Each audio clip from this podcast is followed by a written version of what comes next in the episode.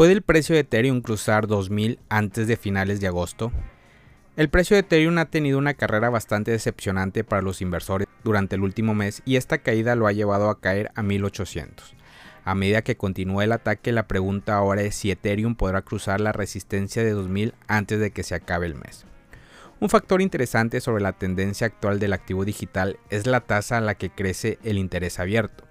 Ahora, durante los tiempos de caída de los precios, donde los operadores largos sufren más en el mercado, el interés abierto tiende a disminuir a medida que los operadores comienzan a retirarse de las posiciones alcistas.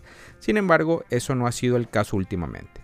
Por ejemplo, en el último día el interés abierto de ETH aumentó un 16,77% en CoinEx, un 14,48% en OKX y un 13,08% en BitGate. No termina ahí, ya que Aubi y Binance también vieron un aumento de 8,15% y 5,94% en su interés abierto de ETH respectivamente. El interés abierto de ETH en los intercambios salta un 5,98% en 24 horas. Como resultado de esto, el interés abierto de futuros de ETH de intercambio total en dólares pasó de 6 mil millones la semana pasada a 6,54 mil millones el miércoles, dado que el interés abierto de futuros de ETH en los intercambios se situó en 6.4 mil millones el martes. Se traduce en un aumento del 5.98% en el interés abierto total solo en las últimas 24 horas. El aumento constante en el interés abierto de los futuros de Ethereum en los intercambios podría indicar un próximo cese en la caída de los precios. Esto se debe a que, a pesar de la caída de los precios, los inversores esperan que el precio de la criptomoneda siga subiendo, lo que significa que el sentimiento alcista no ha disminuido. Lo que apunta a la tendencia actual es probablemente un caso de inversores que vendan sus participaciones para obtener alguna ganancia pero con tanto interés abierto significa que no hay mucha pista para los vendedores. Como resultado se quedarán sin fuerza pronto y los compradores tomarán el control del mercado una vez más.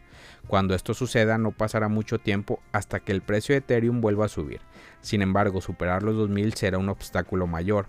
Esto se debe a que el precio de ETH continúa cotizando por debajo de su promedio móvil de 50 días, lo que le da fuerza a los bajistas para la resistencia de 2000.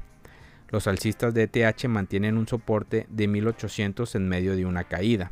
Sin embargo, con la expectativa de la Comisión de Bolsa y Valores de los Estados Unidos apruebe un ETF de Ethereum, podría haber más volumen fluyendo hacia el activo pronto. Esto podría ser solo el impulso del precio de ETH que necesitará para superar los 2.000 dólares. Pero la primera deliberación de ETF, ETF por parte de la SEC tendrá lugar en octubre eliminando agosto de la imagen.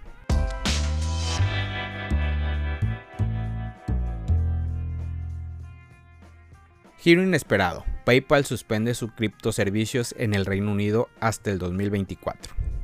El gigante de pagos PayPal ha tomado una sorprendente decisión al suspender temporalmente las compras de criptomonedas en el Reino Unido. Como consecuencia en respuesta a las regulaciones financieras locales, la compañía anunció que ajustará sus servicios de moneda digital para cumplir con la normativa vigente. Los clientes de PayPal que actualmente tienen criptomonedas pueden mantenerlas en nuestra plataforma sin costo alguno y también pueden venderlas en cualquier momento, indica el comunicado.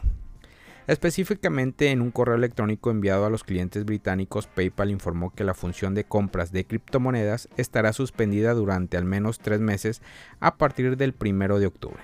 La reanudación de este servicio no se esperará hasta el 2024, según el comunicado.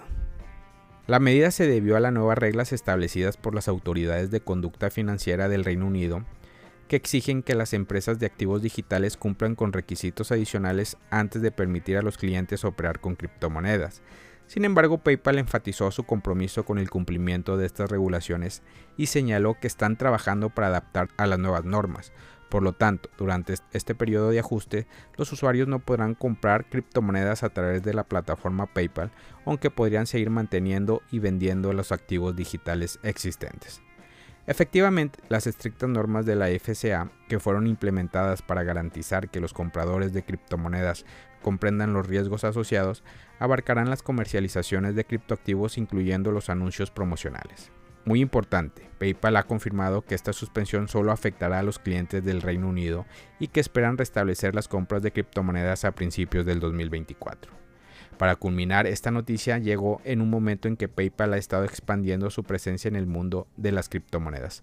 Recientemente la empresa lanzó su propia stablecoin vinculada al dólar estadounidense denominada PayPal USD, aunque inicialmente solo está disponible para clientes en Estados Unidos.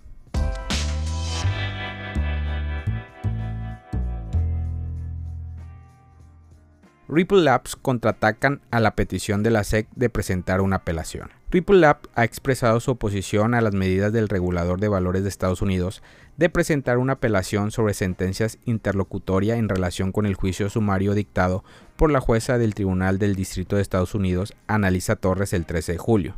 En una carta de 16 de agosto dirigida a Torres, jueza del Distrito Sur de Nueva York, los abogados de Ripple explicaron que dado que la Comisión de Bolsa y Valores no satisface los elementos de la prueba Huawei en relación con la distribución de XRP por parte de Ripple, una cuestión jurídica, el tribunal debería rechazar la moción de la SEC de autorización para presentar una apelación sobre la sentencia interlocutoria.